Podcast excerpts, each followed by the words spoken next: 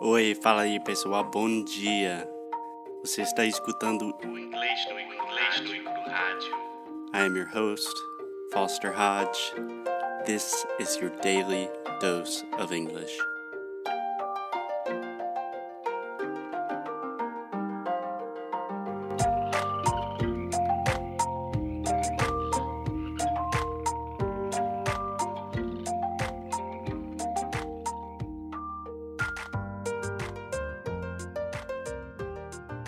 Hello, hello, hey guys, it's Foster from English no Cru. I am here with your favorite. I know you like her more than me.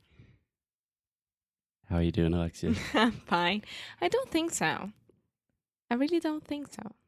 I'm 100% positive that the majority of our fans, our listeners, like you more than they like me. Just because they can relate to me. Yeah, I don't know what it is. I'm doing a lot of internal thinking, mm. kind of an existential crisis. Yeah, right now you shouldn't think that much because they just love me and that's it. You Yeah. have to accept one day. No, I get it. I love you. You're very lovable. But hey, Alexia, guess what? What? This is the 100th episode of English no Cruhaju. This is so cool, right? It is crazy. Imagine this. Uh, I mean, I, I I, couldn't imagine imagine. Yeah.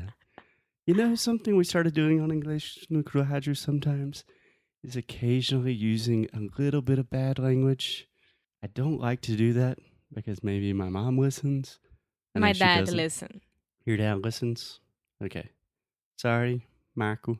But holy shit, 100 episodes. Yay! So cool. It is so cool. We are so grateful. I remember the first episode.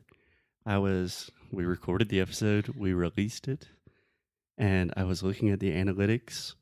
Do you remember how many people listened to the first episode? Three. Eight. Do you know how many were me? Six. and the other two, me and my dad. Yeah. My dad and, and I. Sorry. Yeah. So now we have a lot of people listening. People love the show. People send us emails. and a side note about the first episode. We don't have the first three episodes from Yeah, I posted English the Nuclear first episode Radio. today. yeah, but we decided to delete after one month because it was really, really horrible. and no one was listening to us. That's why Yeah. our radio starts on the fourth episode. Yeah. So, on one hand, I think it's kind of a testament to, you know, we continue doing this every day, recording episodes every day. On one hand, I thought it was important. I was trying to think of new ways to teach our students English. I love podcasts, so I wanted to do it. But on the other hand, you know, do what you do what you love, even if it's not working out in the beginning. Sometimes this could be terrible advice, but you know, sometimes you got to follow what you love. Yes, and right now we have a lot of people every day, new people discovering our podcast through Spotify, through a podcast, the app. Oh, I just saw today a lot of people are listening on Deezer. Yes, You know we're on Deezer? Deezer is from Chin, right?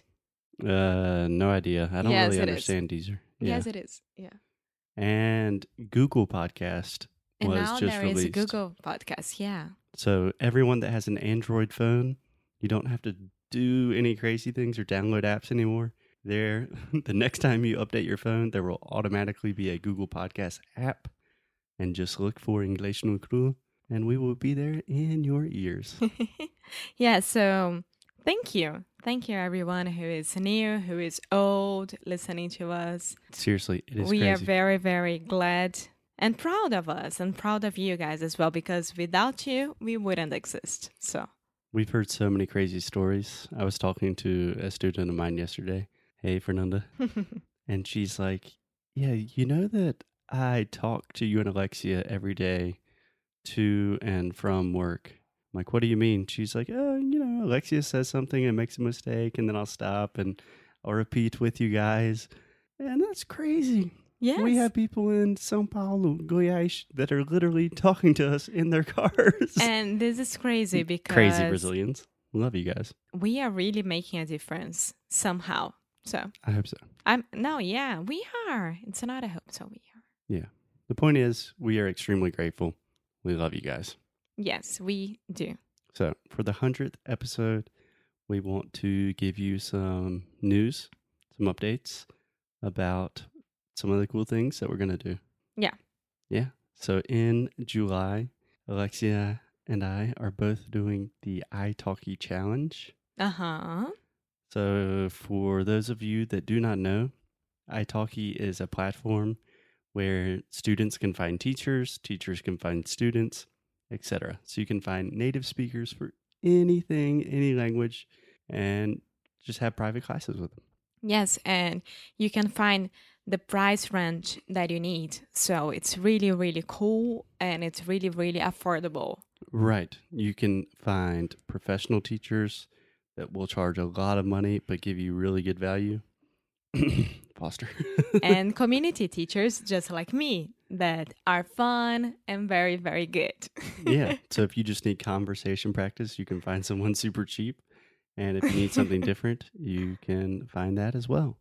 In July, italki is doing what they call the italki challenge. So Alexia and I have partnered with italki, and we are both going to do 20 hours of language classes. Yes, and I chose to study again French. So it's going to be a very, very hard thing for me because I used to study French a lot during high school. hmm And I don't know, maybe in about 10 years that I, I don't speak at all. Yeah. And I'm having classes almost every day of the week.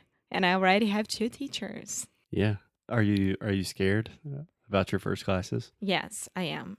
I am very scared because, first of all, English became the first language that I think when it's not Portuguese.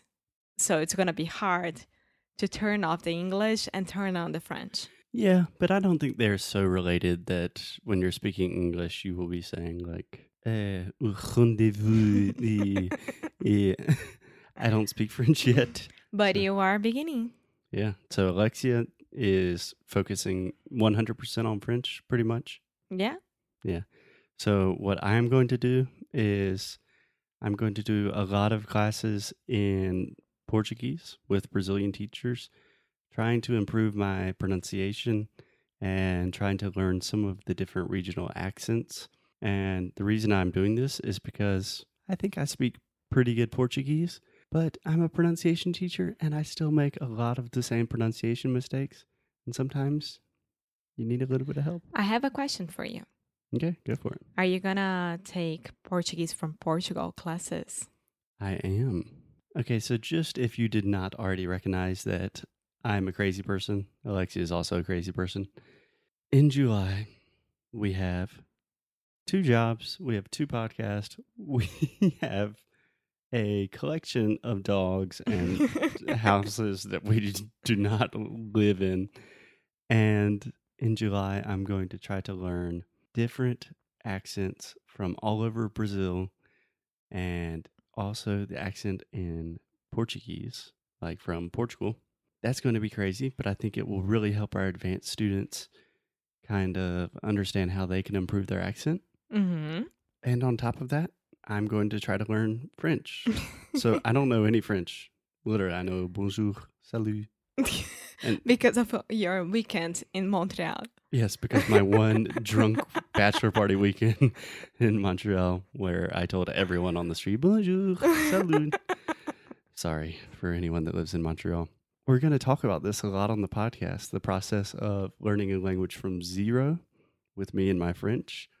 We'll try to tell you exactly what we're doing and how to improve. And me coming back after 10 years. Yeah. So a lot of people I think will be in your situation with their English. Like they, in quotations, they know a lot of English or French in your case, but they kind of don't know how to speak it anymore. Yeah, and I think it's gonna be really, really cool. I'm very excited. I'm very afraid. I mean, French is a beautiful language, and I love it. Et French is very beautiful. I don't know how to say shut up in French, but I will. That, that, that will be lesson number one for you. Yeah. Yeah. So tomorrow we will talk in more detail exactly about the way I'm going to approach learning a language from zero and the way that Alexia is going to approach improving her French speaking skills and conversation skills. Yes. Okay? And of course, it's going to be a very different episode for you guys because we are going to have to relate a lot of things of our normal schedule with learning languages. But what do you mean? I mean, we are going to be talking about French a lot because you are learning from zero. I am coming back. Yeah, but all languages, the process is more or less the same. Yes, Yeah. that's my point. Oh, perfect. That's what I was. sorry. Sorry. I was getting there. yeah. And every day of the podcast, we're just talking about what we're doing every day. And now we are focusing back on learning new languages because yes. I think that's super important. And we have another thing to tell you guys. So, one last thing we wanted to talk about real quick is you probably noticed at the beginning of the show, we had an advertisement, an advertisement for italki, which italki.com, a platform for teachers and students to connect and have private conversations, to really talk with real humans. And I just want to say real quick that we would never do advertisements unless it was something that we truly believe in. Right. Yes, right. And thank you, Italki, for believing on us as well. Believing in us. In us, see? exactly. Yeah, so I started teaching on italki like five years ago, and I have taken so many classes and met and I've met so many people with Spanish and Portuguese. It's an amazing thing. And I am teacher there as well, and I'm student there as well. So yeah, so we just wanted to mention that because it's important. advertisements, we want to be transparent about everything, but italki is the real deal. Talking with humans is really important for language learning. Yes. Okay. Okay. So, guys, we will see you tomorrow and talk about our game plan for how the hell we're going to learn French and all these different things in one month. See you tomorrow, Alexia. Thank you. Bye.